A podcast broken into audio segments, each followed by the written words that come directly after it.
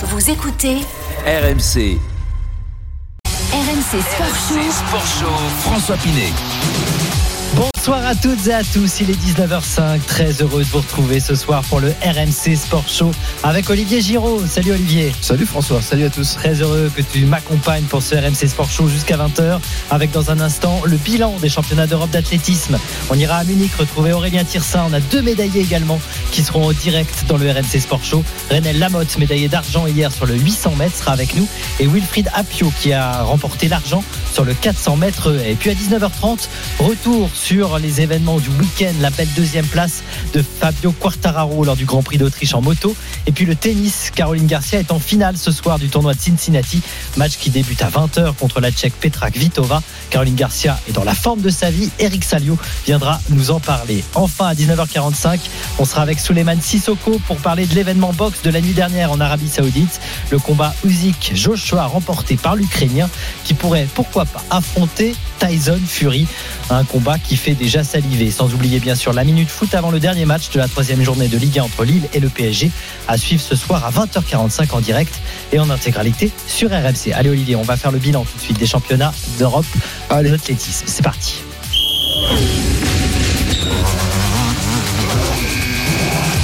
La une du RMC Sport Show. On accueille Aurélien Tirsin en direct de Munich. Salut Aurélien. Salut messieurs, bonjour Salut à tous. Aurélien. Dans un instant, on sera avec Renel Lamotte qui a remporté l'argent sur le 800 mètres. Mais on va d'abord faire un bilan avec toi de l'athlétisme français, même s'il reste encore des médailles. On en parlera dans un instant. Pourquoi pas aller chercher? Rappelle-nous d'abord, Aurélien, le bilan chiffré pour les Bleus. Alors pour l'instant, on est 22e au classement des médailles, mais évidemment ce sont les médailles d'or qui priment. Mais nous, on a 7 médailles, 3 médailles d'argent. On a Renel Lamotte euh, sur le 800 mètres, Wilfried Apio médaillé d'argent sur le 400 mètres haie et Pascal Martino Lagarde médaillé d'argent sur le 110 mètres haie. 4 médailles de bronze sur le 110 haie encore avec euh, le jeune Juste Kouaoumaté. Jules Pommery lui aussi 21 ans au saut en longueur. Jean-Marc Ponvian au triple saut. Lui il est un petit peu plus expérimenté, 28 ans, mais c'est sa première médaille internationale. Et puis on a le, le 4 x 400 mètres euh, masculin qui a remporté euh, la médaille de bronze. Donc pour l'instant, cette médaille, c'est un petit peu en deçà euh, des, standards au, au 21e siècle. Depuis Munich 2002, il y a 20 ans, en moyenne, l'équipe de France remportait entre 12 et 13 médailles. Donc on est pour l'instant un, petit peu en deçà. Et surtout, le problème, c'est qu'on a euh, pour l'instant bah, pas de médaille d'or. Et si jamais l'équipe de France ne remportait pas de titre européen, ça, ce serait une première euh, depuis euh, Athènes en 1982. Mais bon, après, on n'a pas toujours les circonstances en, notre faveur. Pascal Martino Lagarde a, échoué pour l'or à un millième. Donc là, ça, pour le coup, c'est assez historique. Il y a eu des des petites euh, décisions euh, contraires euh, pour les, athlètes de, l'équipe de France. Donc pour l'instant, c'est zéro médaille d'or, trois médailles d'argent, quatre médailles de bronze. Évidemment, ça aurait changé la donne si Pascal Martino Lagarde, comme l'a dit Aurélien, avait remporté l'or. Le bilan serait beaucoup plus positif. Ton bilan à toi, euh, Olivier, quand tu entends ça Le bilan, c'est que c'est euh, pas de Pascal Martino Lagarde qu'on attendait la médaille d'or parce que euh, pour lui, cette médaille d'argent, euh, elle est pratiquement inattendue tellement la saison a été difficile pour lui. Ouais. Euh, Cette médaille d'argent, elle est juste incroyable. On l'a pu voir à, à- à son sourire derrière. On l'avait dit au début de ce championnat d'Europe d'athlétisme, ils sont partis à 97 ou 98 athlètes euh, après le semi-échec hein, de, de- des, des États-Unis aux mondiaux. Franchement, c'était une- surtout une revue d'effectifs. Et euh, euh, on parle des médailles, mais il faut vraiment parler des performances, euh, des, des records de France qui ont été battus et de la jeune pousse qui arrive. Espérons qu'elle soit prête euh, avant 2024. C'était ça aussi, d'ailleurs- peut-être, la préparation. Oui, vas-y, Aurélien. Ouais, ouais, d'ailleurs, il y a, il y a une euh, trentaine de finalistes, ça veut dire dans le top 8. Donc, mine de rien, ça fait quasiment un athlète sur trois. Ça aussi, euh, c'est intéressant. Et, et ouais, tu étais en train de le dire, euh, François, la génération 2024 arrive. Il y a eu euh, ce fameux creux générationnel.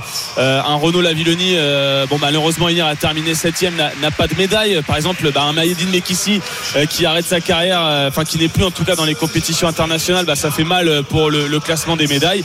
Et donc, cette jeune génération prend le temps d'arriver. Il reste deux ans avant de Paris 2024. C'était la première étape annoncée par le directeur de l'équipe de France, Romain Barras. Bon bah voilà, on a vu Jules Pommery prendre une médaille de bronze à la longueur, jusqu'au Maté. Voilà toute cette génération qui a 19, 20, 21, 22 ans. On a Renel Lamotte qui a un peu plus d'expérience, mais Wilfried Apio qui arrivera tout à l'heure à notre micro, euh, lui aussi à 23 ans, était un médaillé en 2019 au championnat d'Europe euh, junior et il a confirmé cet été. Donc ça aussi c'est intéressant, c'est une dynamique intéressante. Donc plutôt positif effectivement et on pourrait pourquoi pas avoir d'autres médailles là ce soir. Euh, allez une petite On médaille. On va en On l'espère. une Aurélien. Bah, au moins, au moins une, on, on l'espère. Il y a quand même Benjamin Robert qui est le numéro 1 en Europe sur le, le 800 mètres, donc finale à 19h40. Jimmy Gressier qui est aussi un des favoris, voire le favori sur la finale du 10 000 mètres à, à 20h. Il y a les deux relais, le 4 x 100 masculin qui doit aussi laver un peu l'affront euh, de, de l'individuel où seul Mohamedou Fall euh, est parvenu à se qualifier en finale. Le 4 x 100 féminin qui peut aussi créer la surprise. Et on n'oublie pas Solène Jiquel à, à la hauteur, même si ce sera un petit peu plus compliqué pour elle d'aller chercher une médaille. En tout cas, pour l'instant, ce bilan de cette médaille pour les Bleus, on l'a dit, est plutôt positif, surtout après des mondiaux compliqués. Et on est justement avec une médaillée en direct à tes côtés, Aurélien. Renel Namotte nous fait le plaisir d'être en direct sur RMC. Euh, Bonsoir Renel.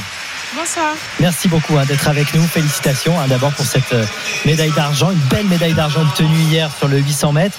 C'est ta quatrième médaille d'argent en individuel au championnat d'Europe après Amsterdam, Berlin et Glasgow. Alors Glasgow c'était en salle. Mais est-ce que celle-ci elle a un goût particulier, Renel Oui, merci beaucoup. Alors oui, parce que c'est, ça a été très difficile pour moi les championnats du monde, donc euh, de me remobiliser et de faire cette médaille pour moi c'est c'est vraiment euh, magnifique. En plus, euh, il y avait la favorite euh, Kelly Hutchinson, donc j'avais pas la pression euh, du, du chrono favori sur la compétition. Donc j'ai l'impression vraiment d'avoir fait le job aujourd'hui. Est-ce qu'elle était vraiment intouchable cette Britannique Kelly Hutchinson? Je pense que intouchable non, mais pour, euh, pour pouvoir me confronter vraiment à elle, il faudrait que je sois au top du top de ma confiance et, et de, et de ma forme. Bon, et le problème, Renel, c'est qu'elle est toute jeune aussi, euh, Kelly Hutchinson.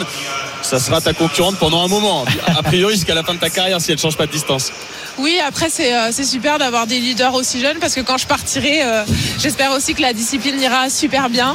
Ça me fait plaisir de voir le 800 mètres euh, si beau en ce moment. Et qu'est-ce qui te manque pour aller chercher justement euh, bah, ces superstars mondiales là Parce que là, c'est le niveau mondial aux Jeux Olympiques de Paris. Elle sera prétendante au, au podium s'il lui arrive pas de, de, de blessure ou, ou quoi jusqu'à Paris. Ce qui me manque peut-être un peu de chance finalement parce qu'au championnat du monde j'ai vraiment l'impression de ne pas avoir eu de chance avec ce Covid parce que je, pense qu'à ce moment-là je pouvais vraiment me confronter au meilleur. Renel Lamotte, euh, médaillé d'argent sur le 800 mètres au championnat d'Europe, est en direct avec nous sur RMC. Olivier Giraud est avec nous dans le RMC Sport Show. Il a une question. Ouais, Renel, on a vu que euh, ben, la vraie compétition hein, dans ce sublime euh, stade de, de Berlin a mis la pression un petit peu à, nos jeunes. Est-ce que toi, Munich. Munich, Munich, Munich, parce que sud. je pense à Berlin aussi. Est-ce que ton expérience sur les championnats d'Europe t'a aidé à, à appréhender cette compétition, à aller chercher cette médaille aussi? Je pense que mon expérience m'a aidé parce que passer trois tours finalement c'est c'est pas si simple physiquement et mentalement à gérer parce qu'on gère on- il y a ça beaucoup d'influx nerveux qui, qui part dans la compète. C'est c'est très difficile à gérer sur le plan psychologique. Donc je pense que mon expérience oui m'a beaucoup aidé pour euh, cette troisième course. La déception des mondiaux, tu en parlais, euh, totalement oublié, là, totalement oublié avec cette médaille. Est-ce que tu as vécu ça un petit peu comme une revanche? Pour moi, c'était oui une revanche parce que euh, ça confirmait bien que j'étais malade à Eugene. Et, euh, et voilà, ça m'encourage pour la suite, même si c'est très frustrant parce que je pense que cette année, ça aurait pu être sympa, ces championnats du monde en pleine forme. Bon, l'avantage, c'est qu'il y a des mondiaux l'année prochaine à Budapest, donc tu peux euh, repartir très très vite. Dis-nous un petit mot aussi de, de Bruno Gagère, qui est ton entraîneur. C'est aussi ta première médaille depuis ta, co- ta collaboration avec, avec Bruno à Montpellier. Tu as aussi un côté préparation mentale qui est très important pour toi. Oui, Bruno mon, mon entraîneur, prend vraiment en compte la prépa psychologique aussi. Donc ça, c'est super intéressant. On avance de la même manière vers nos objectifs. Et, euh, et voilà, je, ça se passe super bien. Je suis très contente. Je me rappelle plus de la question. Bah, avec Bruno, du coup, c'est ta première médaille. euh, Exactement, Tu continues oui. avec Bruno jusqu'aux Jeux Olympiques. De toute façon, il n'y avait pas de raison de changer, mais là, ça valide en plus le travail. J'espère avoir ouvert le, le compteur euh, de médailles. Et, et cette pause, Renel Lamotte, que tu as pris après les, les JO de Tokyo, euh, c'est une pause qui était nécessaire justement pour aller chercher une médaille euh, euh, au championnat d'Europe. Oui, je pense que cette pause, elle m'a été bénéfique parce qu'aujourd'hui, malgré euh, deux championnats, je, je me trouve encore fraîche, j'ai envie de courir et je vais encore me confronter au meilleur mondial après ce championnat. Et on parlait justement avec Olivier, avec, avec Aurélien de, de la jeunesse française et de l'équipe de France d'athlétisme. Est-ce que justement toi aussi tu vois euh, bah, fleurir un petit peu des, petits nouveaux euh, dans l'équipe de France d'athlétisme euh, qui poussent, qui par exemple pourraient te faire concurrence également. Et tout ça est plutôt bénéfique pour l'équipe de France. Oui, euh, concurrence euh, sur ma discipline. Euh, J'attends encore les, les jeunes, je les pousse à fond. Mais c'est vrai qu'à la perche, on, on a vu des superbes démonstrations. Euh, Il y a eu aussi Chana Grébo qui m'a vraiment impressionné. Et c'est des filles qui ont zéro complexe. Et ça, Sixième ça- du 200 mètres. Chana Exact, oui, voilà.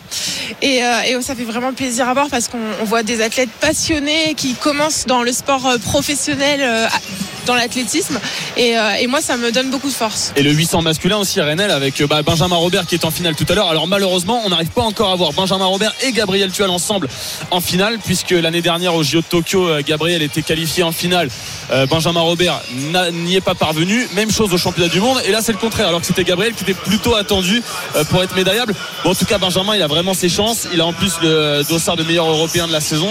Il a vraiment ses chances pour monter sur le podium. Oui, moi, je crois en Benjamin et je suis venue au stade pour l'encourager. Euh, je suis un peu stressée même pour lui. Je suis complètement à fond. C'est bien comme ça cette solidarité, c'est vrai, euh, entre athlètes, euh, on le voit tout au long, on l'a vu tout au long de ces championnats d'Europe, mais encore plus quand c'est la même discipline, évidemment, le 800 mètres, ça serait beau une nouvelle médaille sur, sur cette distance pour, pour l'équipe de France, bien évidemment. Renel Lamotte, qu'est-ce qu'on peut te souhaiter pour la suite maintenant de la saison? Alors on va peut-être pas se projeter tout de suite sur les Jeux Olympiques 2024, même si c'est forcément dans un coin de ta tête. Alors, on peut me souhaiter, s'il vous plaît, un, un très très beau chrono pour cette fin de saison. Merci. C'est quoi l'objectif du chrono? J'aimerais vraiment faire un battre mon record, un, un beau une 57, un petit une 57 et pourquoi pas plus. Ce serait vraiment génial pour terminer cette saison. Bon, en tout cas, on te souhaite une nouvelle fois euh, vraiment euh, plein de bonnes choses. Et puis encore une fois, félicitations pour cette Merci. euh, médaille d'argent. Euh, à très bientôt sur l'antenne d'RMC. Dans un instant, Wilfried Appiou va rejoindre Aurélien Tirsin en direct Munich pour justement parler également de sa performance et de sa médaille d'argent sur le 400 mètres haies. Juste un mot, euh, Olivier, avec toi, tu as suivi ces championnats d'Europe de près.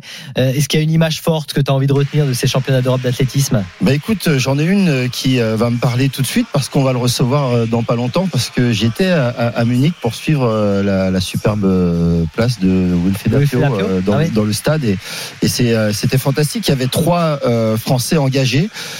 C'était peut-être pas lui qu'on attend et, et j'ai vraiment des questions à lui poser parce que finalement sa, sa saison elle était juste extraordinaire. Il n'est pas passé loin aux, aux- aux- aux mondiaux et il monte en puissance. Il est tout jeune, donc euh, plein de questions à lui poser. On en parlera avec euh, Aurélien Tirsin dans un instant et avec euh, Wilfried Apio. Justement, Aurélien, je ne sais pas si tu es encore avec nous, Aurélien, mais, mais, mais, mais sur cette question que je posais à, à, à Olivier Giraud, on peut étendre aux Français d'ailleurs. Euh, quelle est la star pour toi, même si ce n'est pas encore tout à fait terminé, de ces championnats d'Europe? Bah, c'est Armand Duplantis, c'est Mondo Duplantis, le champion d'Europe euh, de- du saut à la perche. C'était tellement attendu. Alors, il est tellement facile finalement que euh, bah, on l'a vu sauter quatre fois, euh, trois fois et terminé. Il a sauté 6 mètres 06 pour le plaisir, sans aucune difficulté pour euh, s'offrir le record des championnats euh, d'Europe. D'ailleurs, cette saison, il a gagné tous ses concours. Il en a fait 13 sur 16 au-delà des 6 mètres. C'est absolument dingue. Il en est à 38 concours dans sa carrière au-dessus de 6 mètres. Il a 22 ans. Renaud Lavilloni, qui était la référence absolue avant, a sauté dans sa carrière 21 fois au-dessus de 6 mètres. Donc c'est vraiment la superstar de de l'athlé euh, mondial. On a aussi vu Femke Bol, la jeune néerlandaise euh, coureur euh, de, de 400 haies au départ, mais au championnat d'Europe, elle s'est alignée sur 400 plats, 400 mètres haies et 4 fois 400 mètres. Trois médailles d'or, c'est euh, un total euh, historique pour d'ailleurs un athlétisme néerlandais qui, euh, qui marche très très bien en, en ce moment.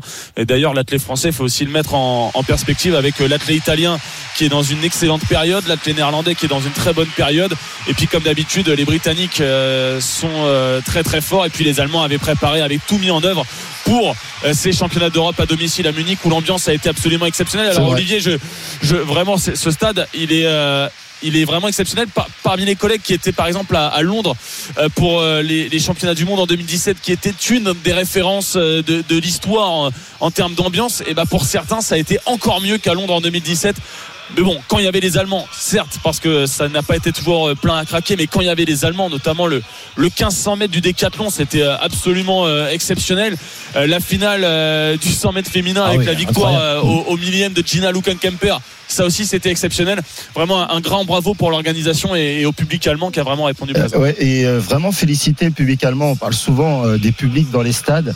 Euh, c'est ce fair play qu'il y a de la part des Allemands. Ils applaudissent vraiment tout le monde beaucoup plus quand ce, ce sont les Allemands. Ça, c'est normal. Mais, mais vraiment comme une, une- une grande fête. On avait vraiment l'impression d'être dans une répétition des Jeux Olympiques où euh, tout le monde s'encourage et surtout l'organisation et la particularité de ce stade de Munich euh, qui, a, qui a accueilli les Jeux Olympiques, c'est qu'on a l'impression qu'il n'est pas si vieux que ça. Peut-être que la partie découverte là où jouait euh, le Bayern avant, euh, mais un, un stade encore en, en- en super état et super euh, super ambiance, super site. Donc toi, tu as eu la chance d'y aller. Comme Aurélien. Tirsin, c'est vrai que tu as de la chance. Parce qu'on a, vu, on a vu cette ambiance folle et vous avez mis, euh, vous avez mis le feu évidemment dans ce stade de, de Munich. Alors, on a vécu effectivement des grands moments. Moi, je retiendrai aussi, et comme Aurélien l'a dit, cette finale du 100 mètres d'âme avec cette Allemande qui n'était pas du tout euh, forcément programmée pour l'emporter, qui s'arrache pour gagner cette euh, course 100 mètres chez elle à Munich. Évidemment, ce sont des souvenirs euh, énormes pour tous ces athlètes allemands, mais pas seulement. On a entendu euh, Renel Lamotte qui a adoré aussi son, expérience là-bas. Gagner chez soi, c'est toujours incroyable. On, a failli le vivre en 2020, hein, mais il y a eu une petite pandémie qui a annulé un petit peu les championnats d'Europe en, France. Il y a eu une petite réunion avec le, patron de de l'athlétisme international et le patron de l'athlétisme européen, euh, Ouais. Sepco, et euh, ils incitent la France à, à réorganiser euh, euh, ces championnats d'Europe. Et je pense qu'aujourd'hui, ça serait une très grande fête, mais euh, d'autant plus si euh, dans quelques années, bah, nos Français sont au top, parce que c'est toujours mieux d'aller au stade quand les Français gagnent. Ça maison. va être, ça va être beau en 2024. Hein. Si, si l'équipe de France euh, élève un peu son niveau, Ah bah, celui qui sera celui qui sera champion olympique dans son pays euh, ou même médaillé dans son pays ce sont des souvenirs que tu gardes toute une vie on n'a pas parlé non plus des déceptions. Est-ce qu'il y a des déceptions à noter côté Quentin français Bigot euh, qui euh, s'est blessé Ouais, Ouais, Quentin bah Bigot, oui. c'est vrai la blessure. Bah, il y en a, il y en a quelques-unes quand même. Alors, c'est aussi pour ça qu'on peut peut-être être optimiste parce qu'il y a aussi beaucoup de chances de médailles qui sont passées au travers et qui normalement euh, vont pas passer au travers à chaque fois. Il y a Quentin Bigot, il y a Renaud En Lavilloni qui marteau, hein, euh, avait avait prévu ouais, en finale du marteau. Renaud Lavilloni à la perche qui avait euh, prévu que le podium se jouerait à 5 mètres 85 et bah ça s'est même joué à 5,75 donc c'était largement dans les cordes de de Lavilloni il y a Gabriel Tual on en parlait sur le, le 800 mètres euh, qui euh, était finaliste à Tokyo finaliste aux mondiaux qui était le seul européen d'ailleurs en finale des, des mondiaux et qui est passé au travers qui est sorti en demi-finale. Sacha Zoya le phénomène du 110 mètres haies, recordman du monde junior, qui lui a terminé dernier de la finale en, en fracassant euh, la dernière haie. Déception Sacha Zoya, Ouais. déception du sprint. Michael Zezé qui avait couru en 9,99 cette saison. Éliminé en demi-finale, Jimmy Vico, ancien recordman d'Europe, éliminé euh, en demi-finale. Et puis aussi Margot Chevrier, peut-être qui avait le deuxième, la deuxième meilleure performance du saut à la perche euh, féminin cette saison, qui a, a terminé euh, au-delà de la dixième place de la, de la finale. Et puis comment ne pas citer Kevin Mayer, même si là c'est pas une vraie déception sportive, mais il a même pas pu courir le 100 mètres la première épreuve du décathlon, alors qu'on attendait euh, une, une médaille d'or euh, facilement avec Kevin Mayer. Malheureusement, il n'a pas pu euh, aller au bout. Ouais, Kevin Mayer, ça c'est vrai. Alors est-ce qu'on peut parler de déception Non, je Il l'avait dit. hein. Il arrivait. on le sentait euh, un petit peu hein, on le euh, sentait un petit peu court il, physiquement après, voilà il voulait après écouter les son mondiaux. corps et ben il l'a écouté très rapidement parce que Il aurait peut-être euh, pas dû venir. hein. Ça ça c'est la pas- polémique ça- après. On dû- sait pas, mais bon. Euh, on sait jamais. Tu sais, avec Kevin Mayer, il a, il a déjà gagné des, des, des championnats du monde en commençant puis il n'avait blessé. jamais gagné le, et en se disant qu'il va d'Europe. pas gagner et, Ouais, et au vrai. final il va au bout donc euh, on sait jamais avec Kevin C'est vrai, c'est vrai. Juste pour vous donner un résultat de football, euh, en attendant Wilfried Apio au micro d'Aurélien Tirsin, 7-0 pour le Bayern Munich qui s'impose donc face à Borum, 7-0. Hein, c'est pas un match de préparation, c'est vraiment du championnat va, d'Allemagne. Ça va, ça se passe bien pour le Bayern Munich avec notamment un but de Kingsley Coman. Et puis on suit la fin du match entre Newcastle et Manchester City. Vous avez suivi tout ça avec euh, Thibaut Jean-Grande euh, cet après-midi sur RMC. Eh bien, pour l'instant, toujours trois buts partout alors qu'on joue les arrêts de jeu. Euh, dans un instant, Aurélien Wilfried Apio, ah, c'est ça, on va dire le direct. Ah, voilà, hein, on l'attend, on espère. hein, Il on devrait espère, arriver il- normalement Wilfried Apio. Il va plus nous- vite sur la piste que pour arriver là. mais, euh, il est très sollicité hein. Tu nous l'as dit, toi, euh, pour toi, euh, Wilfried Apio, c'était euh, vraiment euh, il était attendu en tout cas sur ce 400 mètres il n'a pas déçu. Il a été attendu et puis surtout d'argent, euh, euh, sa- sacrée course. Bon, euh, en, en face il y avait un mec. euh, On parlait des des, euh, des stars un petit peu de, de, de ce championnat d'Europe. Euh, euh, Warholm intouchable, intouchable également, euh, vraiment une classe d'écart. Euh, mais euh, Apio se rapporte euh, rapidement d'un certain record Ouais. qui est toujours détenu par Stéphane Diagana et, et course après course il s'en rapproche. Exactement. À 4 centièmes. Et il arrive, Wilfried, euh, il est juste au bout. Super. Wilfried Apio qui va pouvoir euh, effectivement euh, euh, être en direct dans RMC sur RMC. On rappelle médaillé d'argent au championnat d'Europe sur le 400 mètres haies. Et c'est vrai que comme pour Renel Lamotte qu'on a eu il y a quelques instants, Wilfried est tombé sur un concurrent de choix, Karsten Warholm, recordman du monde et, et champion olympique, qui était, Et Wilfried euh, qui était Vient de s'installer avec nous, François. Bonjour Salut Wilfried. Wilfried. Merci beaucoup d'être avec nous. Alors je le disais, euh, vice euh, champion d'Europe, mais tombé sur euh, sur un extraterrestre, Karsten Warholm. Qu'est-ce que tu as envie de retenir de ces championnats d'Europe? Une Ah, satisfaction, j'imagine. Oui, c'est clair, c'est une grande satisfaction d'être euh, derrière euh, Karsten Warholm, qui est quand même le recordman de la discipline, qui a su battre l'année dernière, euh, euh, le, enfin, qui a su passer la barre des, la fameuse barre des 46 secondes sur, la, sur le tour de piste avec euh, D.A. Donc euh, c'est bah, c'est un honneur d'abord d'être d'être euh, second, même si euh, on veut toujours faire mieux. Mais euh, je pense que j'ai bien évolué dans cette saison. J'ai battu mon record de plus d'une seconde et demie. Et euh, bah, je suis à 4 centièmes du fameux Stéphane Diagana. Donc, euh, donc je pense que on, on part de, on sort de cette saison sur une bonne note. Ça Et veut dire, Wilfried, quand on C'est parle pour, de- quand, c'est pour quand le record qui tombe alors Ah, ça, c'est au coach qu'il faut demander. Ah, c'est le coach qui Ça c'est décide. facile ça. Bien, bien envoyé. Bien bien. 4 centièmes, normalement, c'est pour dans pas longtemps. Vas-y, Ouais, Aurélien. on y travaille pour. Ouais, Wilfried, justement, quand on parle de génération 2024, quand on regarde ton parcours, euh, bah, c'est parfait, c'est linéaire. Champion d'Europe euh, junior en 2019, Ouais. quatrième au mondiaux cet été, médaillé d'argent. Donc normalement, si on suit la, la piste et en or à Paris, là, il n'y a pas de, y a pas d'autre solution. Ouais, après on sait, on sait pas de ce que demain est fait, mais c'est sûr qu'on travaille très dur. On travaille très dur pour euh, porter haut le, le maillot bleu là dans pour Paris 2024 et même un petit peu avant euh, pour le, pour les mondes, notamment euh, à Budapest.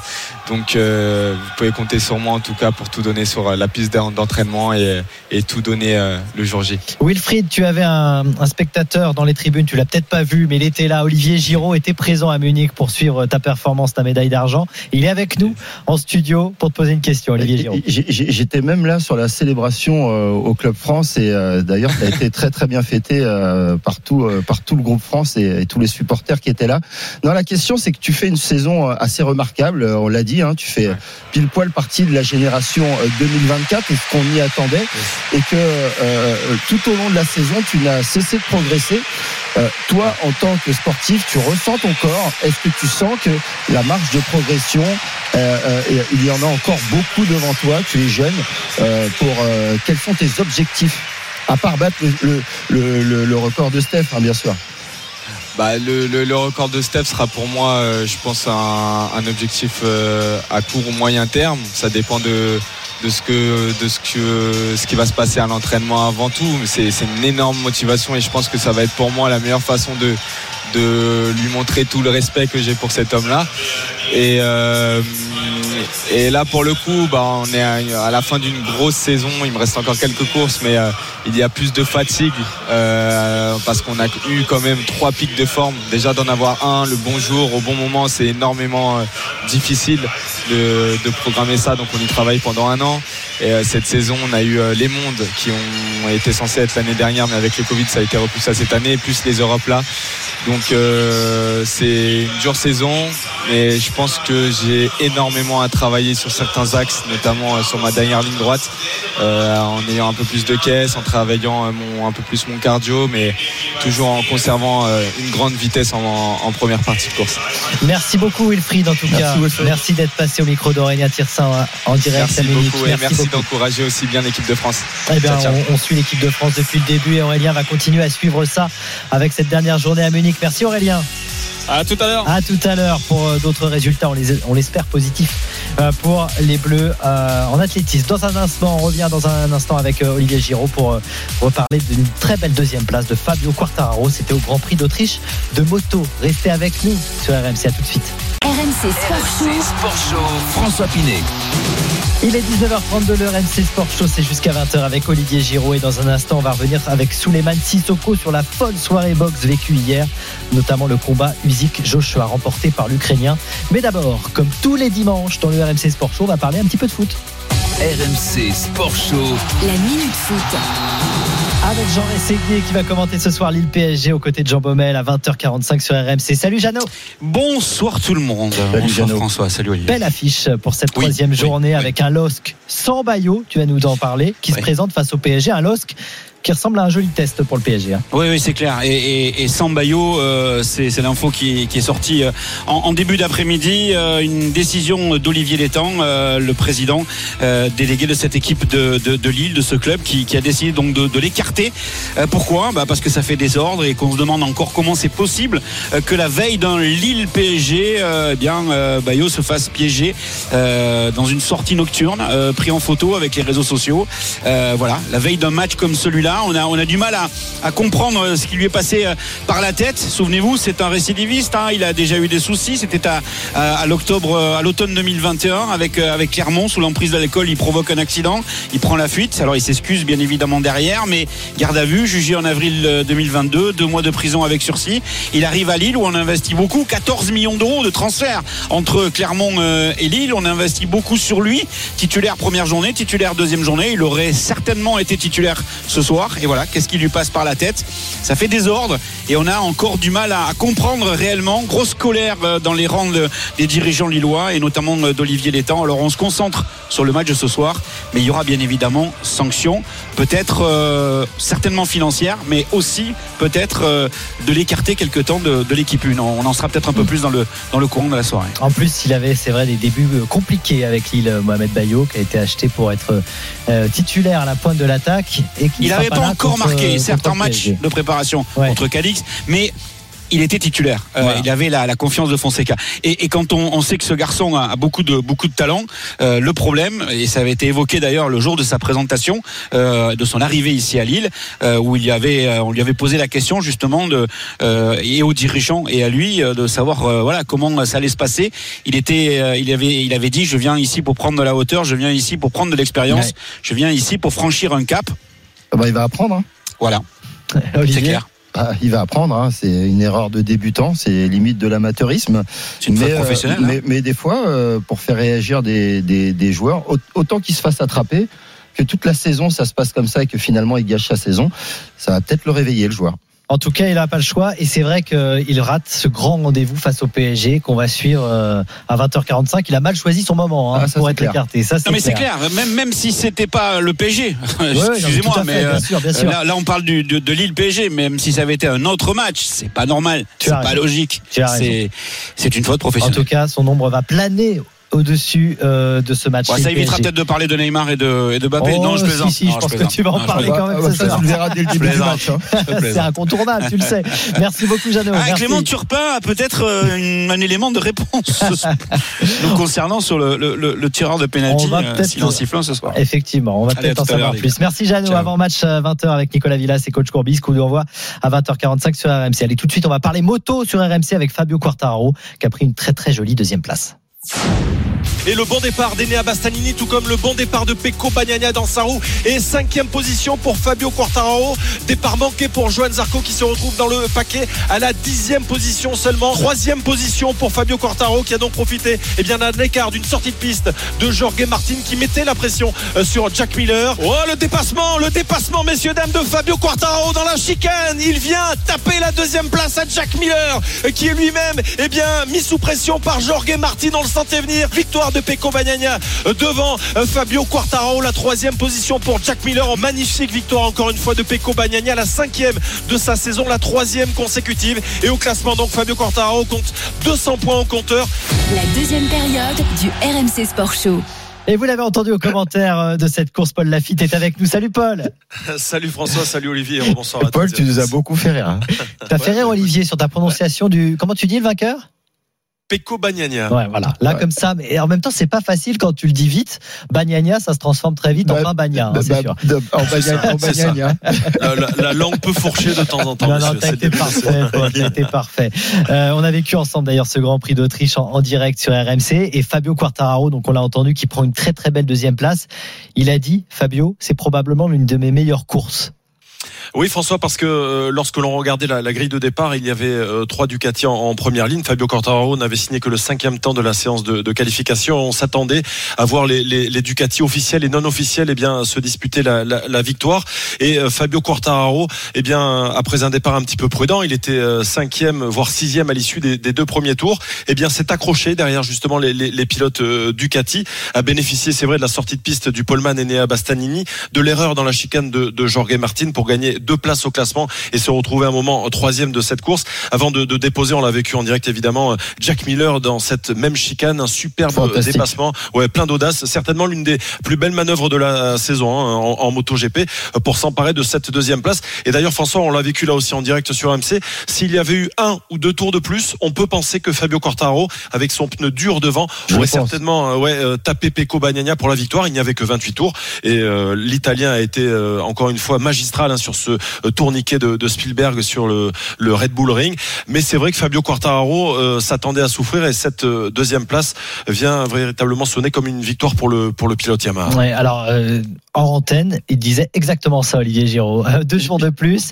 et Quartararo, il gagnait peut-être cette Et course. je me posais surtout la question d'une chose, je voulais voir euh, vraiment la course parce que euh, lorsqu'on a regardé les essais, euh, cette nouvelle chicane qu'ils ont mis pour euh, ralentir ce, cette, cette, cette, cette ancienne courbe assez rapide, eh ben on se disait que même pendant les essais, ils étaient déjà en difficulté. On a vu beaucoup d'erreurs, beaucoup de, de, de pilotes tirés tout droit dans le sable, et, et surtout je me disais que personne ne pourrait doubler. Et, et euh, ce qu'a fait euh, Quartararo, c'est juste magique. Ouais, c'est magique, mais Olivier, tu as raison de le préciser. euh, Fabio Quartararo est aujourd'hui le, le meilleur pilote hein, du, du plateau MotoGP. Il est champion du monde en titre. Et j'ai envie de dire, si on pousse un petit peu le, le raisonnement plus loin, heureusement que Fabio Quartararo ne, pilote pas aujourd'hui une Ducati, car il serait déjà certainement euh, euh, champion du monde. Avec sa c'est le seul pilote Yamaha dans le top 10 quand même. Aujourd'hui, il faut voir que son coéquipier euh, Franco Morbidelli euh, n'arrive pas à se qualifier pour la séance finale de, de qualification. Euh, qui c'est un pilote qui a été vice-champion du monde et qui est aujourd'hui relégué eh bien euh, à, à beaucoup beaucoup de secondes autour de, de, de son leader. Donc Fabio Quartararo euh, fait avec eh bien sa Yamaha, il fait du mieux qu'il peut. Il est aujourd'hui euh, encore largement en tête du, du classement On peut général. faire un point d'ailleurs hein, sur ce classement général. Ouais, F- Fabio compte a, il a 200. pris des points. hein. Ouais, il a pris des points. À- Avant cette course de, de Spielberg, il comptait 22 points d'avance sur son dauphin Aleix Espargaro et il en compte ce soir 32 Ouais. d'avance toujours sur ce même pilote Aprilia. Alors certes, Pecco Bagnaia qui vient d'enchaîner une troisième victoire de rang est en train de, de revenir avec ses bottes de 7 lieux à 44 unités de Fabio Quartararo. Mais pour l'instant, euh, le champion du monde en titre est toujours bel et bien en tête de ce classement et c'est là la, la- la meilleure des nouvelles pour le, pour le tricolore. Non, mais Paul, il faut vraiment qu'on parle à, à- à nos auditeurs de, de cette particularité qu'il a notre pilote, parce que pour une fois, on peut euh, euh, savrer le champagne, parce que techniquement, euh, euh, honnêtement, c'est c'est c'est de la grâce ce qu'il fait, parce que tu parlais de la moto. évidemment, on s'imagine que en, plus tactiquement, il est très fort parce que tous ceux qui ont des plus grosses motos gagnent des grands prix. Euh, Ba- Bagnaia, euh, beaucoup gagnent des grands prix. Est, qui, est, qui est derrière, mais la régularité du français est juste extraordinaire. Il, optimise tout. Ouais, c'est ça, c'est euh, c'est tout à fait ça, Olivier. Euh, Fabio Quartararo est un pilote euh, très propre, un petit peu à l'image de Marc Marquez lorsqu'il dominait et il a dominé pendant de longues années le, le MotoGP. Il ne tombe quasiment jamais. Une petite erreur, évidemment, qui lui avait coûté beaucoup de points euh, lors de l'intersaison. Mais c'est vrai que Fabio Quartararo est aujourd'hui euh, bien très très propre. Lorsqu'il ne peut pas gagner, il prend des points. On l'a vu cet après-midi, terminé deuxième, hein, quasiment dans la même seconde que, que Pecco Et lorsque l'on regarde un petit peu le, le calendrier, alors euh, à l'exception du, Grand Prix de San Marin, ce sera au, Mugello le 4 septembre. Hein, François, on pourra y revenir. Euh, il y a des, des grands prix euh, comme en Aragon, comme à Motegi ou encore à Phillip Island, où Fabio Quartaro pourrait encore une fois tirer son épingle du jeu. Il reste sept grands prix à, à, disputer et le, Français se sent bien sur sa moto, se sent très à l'aise et, pourquoi pas viser un deuxième titre mondial. En tout cas, c'est l'ambition du, du pilote tricolore. Alors un dernier mot avec toi, Paul, sur cette polémique. On en a un petit peu parlé, on en a beaucoup parlé en revanche en Autriche. Euh, les courses sprint seront mis en place à partir de la saison prochaine.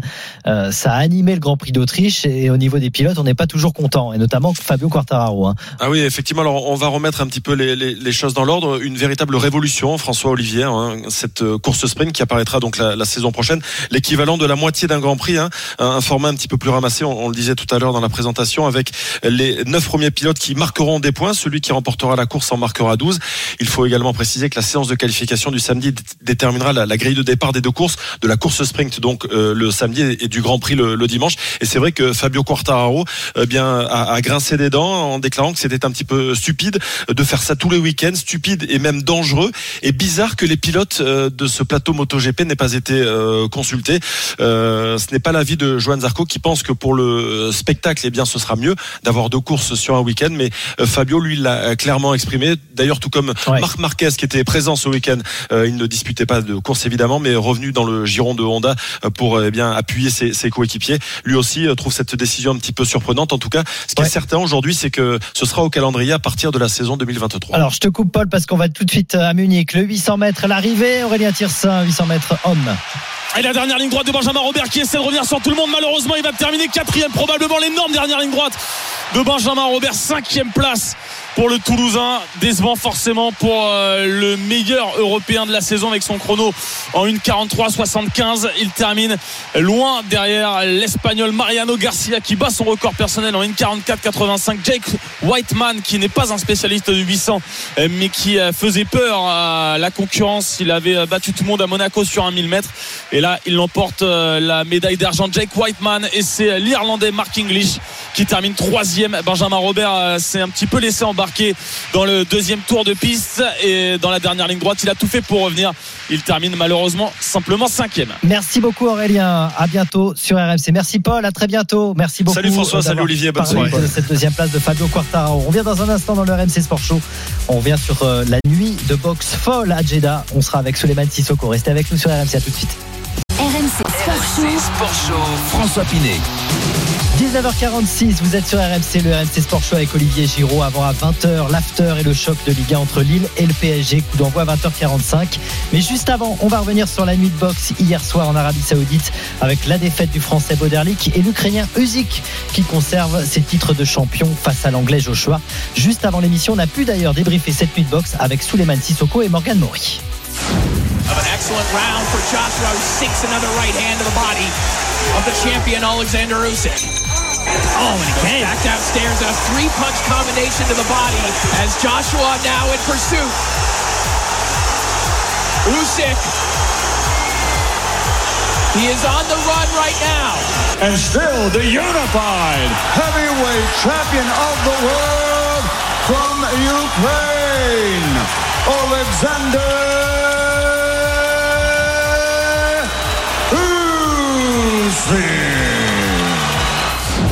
Souleymane Sissoko est avec nous. Salut Souleymane.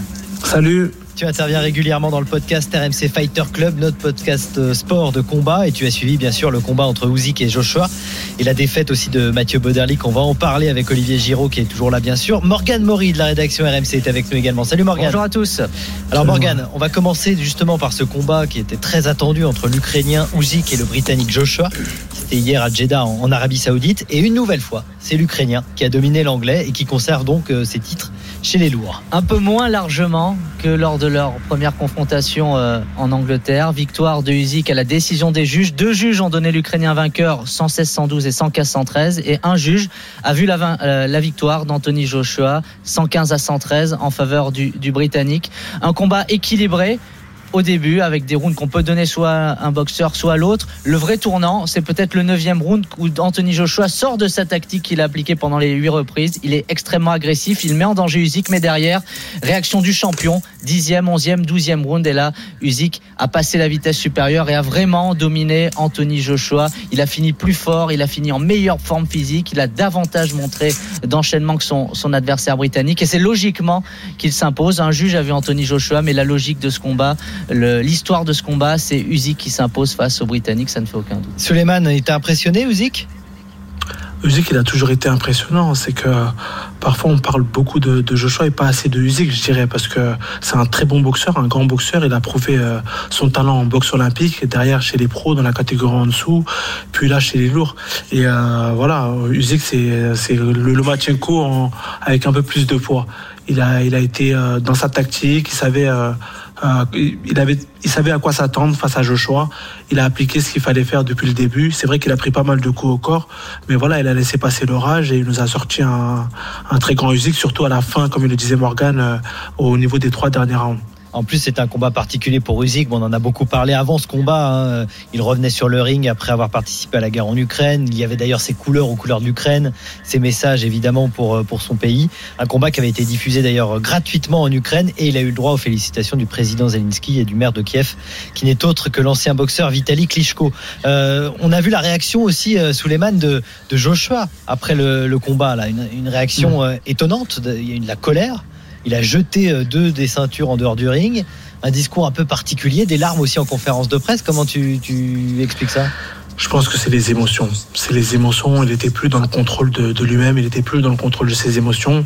Et pour euh, derrière, après avoir parlé un peu à froid, ce qu'il disait, c'est que il est un mec qui est tout sous pression depuis qu'il est passé pro il est sous pression depuis qu'il est passé pro. Il a découvert la boxe il n'y a pas très longtemps que ça. Il a fait 50 boxe amateur.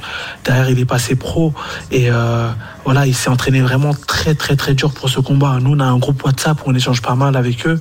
Et il s'est vraiment entraîné très dur, très, très, très dur.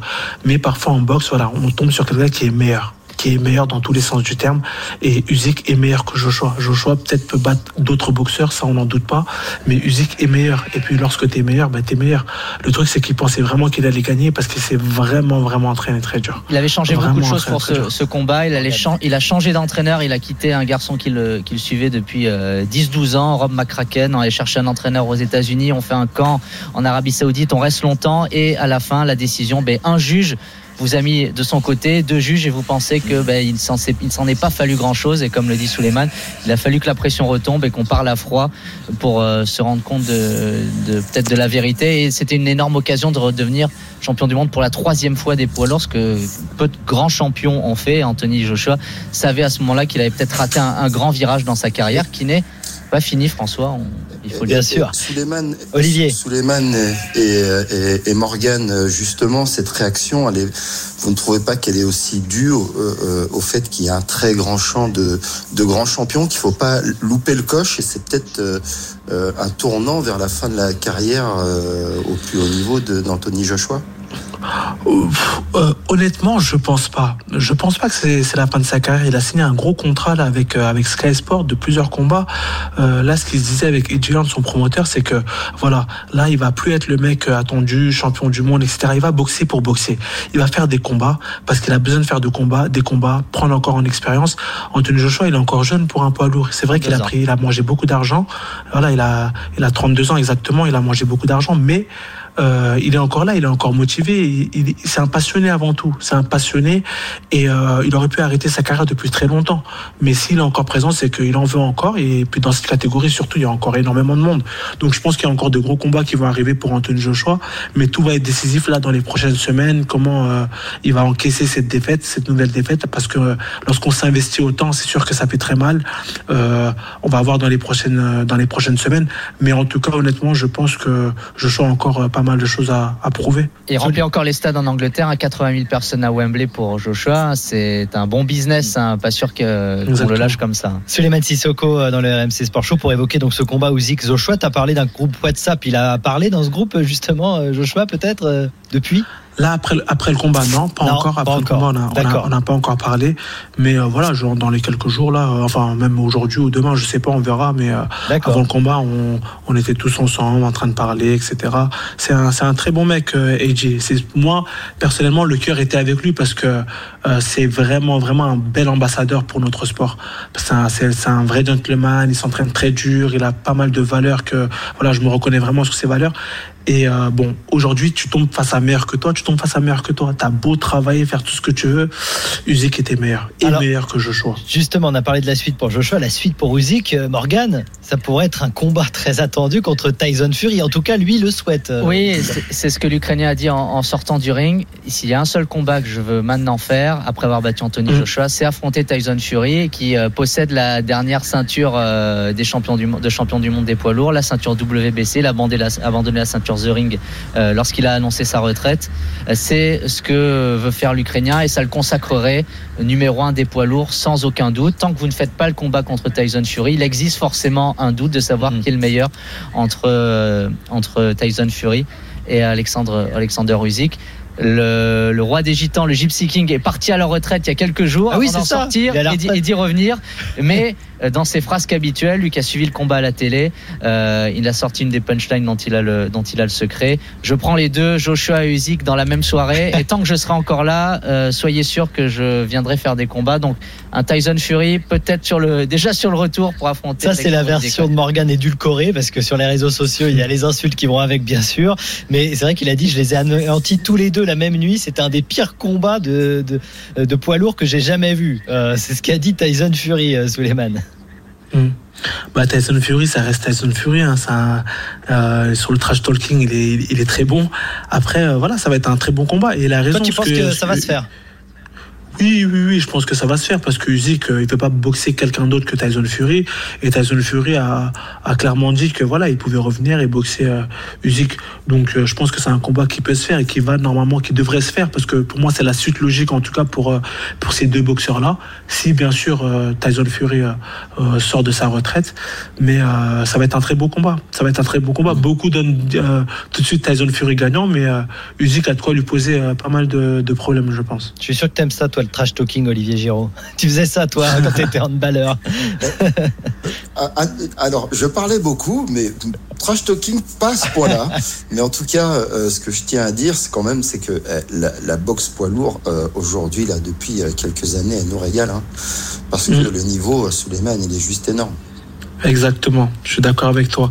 Là, on a de très bons champions, ça revient euh, comme dans les années 90, donc euh, c'est top, c'est top, top, top. Et ils s'affrontent, euh, ils s'affrontent, ils ne s'évitent pas. On pouvait dire qu'il y avait une demi-finale, Tyson Fury, Dante Wilder, et l'autre demi-finale, Usyk Joshua. Et maintenant, on va peut-être avoir les vainqueurs de ces deux demi-finales. Évidemment, ça va, ça va coûter cher tout ça.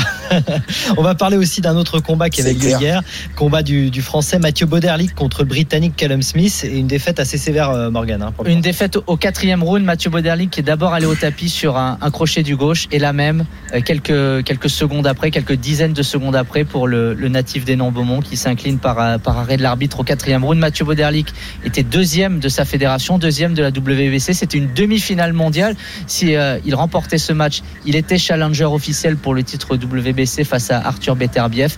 Il a fait un début de combat qu'il avait préparé, il avait sa stratégie, il a mordu dans ce combat Mathieu Boderlic, il a essayé de se mettre au niveau de Callum Smith, il lui a posé des problèmes pendant deux, trois rounds, et puis c'est l'œil du champion Callum Smith qui a trouvé les faiblesses du français, et une fois qu'il avait ferré son poisson, il ne l'a plus lâché, mais Mathieu Boderlic sur l'état d'esprit et la tactique, il était dans ce match, il a fait ce qu'il fallait niveau agressivité pour poser des problèmes euh, aux Britanniques, notamment avec son bras avant. Il a, fait ce qu'il a tenté du Mathieu Boderlic et de ce, point-là, il n'a rien à se reprocher. Il va bien, il a donné ses nouvelles. Après ce chaos qui était sévère, le Français va bien. J'imagine Suleiman Sissoko était à fond avec Mathieu Boderlic, forcément. Bien sûr, j'étais à fond. Bah, je devais boxer moi dans cette réunion. Donc euh, pendant tout notre camp d'entraînement, on échangeait quasiment tous les jours. Euh, Mathieu, il était au Canada, j'étais aux États-Unis. On parlait du combat, on parlait de la prépa, on parlait des sparring, on parlait d'énormément de choses. À quelques heures avant le combat, même je dirais, à, allez, une heure et demie max avant le combat, on, on a encore échangé. Mathieu et moi, on est vraiment très très très proches. Et euh, ça m'a touché un peu, ça m'a touché même beaucoup parce que je bougeais de tous les côtés. Je bougeais partout. Tous ceux qui étaient autour de moi, ils me disent, mais tu boxes ou quoi? Parce que voilà, lorsqu'il mettait un coup, je le mettais avec lui. Et euh, il a très bien commencé. Ces trois premiers rounds, il nous a fait de, trois, trois rounds de qualité. Il a posé énormément de problèmes, comme le dit Morgan à, à Callum Smith. Après, voilà, derrière, il est reparti sur du Mathieu. Il est parti un peu à la guerre avec Smith. Et c'est là où il s'est fait toucher. Et il est, je dirais, un peu sorti de, de sa stratégie de combat qui au début marchait vraiment très très très bien. C'est dommage, c'est comme ça. Après, euh, Carlos Smith, faut pas lui enlever euh, le champion qu'il est. C'est un boxeur d'expérience qui a gagné quand même le Mohamed Ali Trophy, qui a été plusieurs fois champion du monde avec différentes ceintures. Donc c'est un sacré champion. C'est un sacré champion. Donc chapeau à Mathieu Boderlik. Et je pense qu'il va, il il va revenir Mathieu. Il va revenir. C'est un très grand champion et il aura une chance mondiale euh, d'ici peu parce qu'il a quand même impressionné. Olivier, Olivier Giraud qui est avec nous dans le RMC Sport Show. Un dernier mot peut-être sur Mathieu Bodarlik ben, on, attendait euh, à ce poids-là des, euh, des grands champions français. Il en est un. Et euh, c'est un petit peu euh, la même chose que pour les poids lourds. Euh, Aujourd'hui, se frayer un, chemin, et Suleiman, ça le sait, la boxe dans à peu près toutes les catégories est juste incroyable. On espère juste que les Français passeront ces, caps des demi-finales pour aller jouer des finales parce que aujourd'hui, avoir un, champion du monde français, bah, le monde de la boxe n'attend que ça pour se relancer, même économiquement. Eh ben, on espère, on le souhaite, bien évidemment. Merci beaucoup, Morgane. Bye bye. Merci, à très bientôt. Merci, Suleiman. Merci à vous. Merci beaucoup. Merci. À très bientôt sur Merci, RMC. Suleiman. À bientôt. Merci. Merci. Ciao. Merci. Merci beaucoup Olivier. C'était la dernière du RMC Sport Show, le RMC Sport Show qui laisse sa place à Bartoli Time. À partir de la semaine prochaine, Marion Bartoli accompagné de Jean-Christophe Drouet tous les dimanches de 19h à 20h. Tout de suite, c'est l'after, le match avec un très attendu Lille PSG au programme à suivre en direct avec Nicolas Villas et toute la Dream Team. Bonne soirée sur RMC.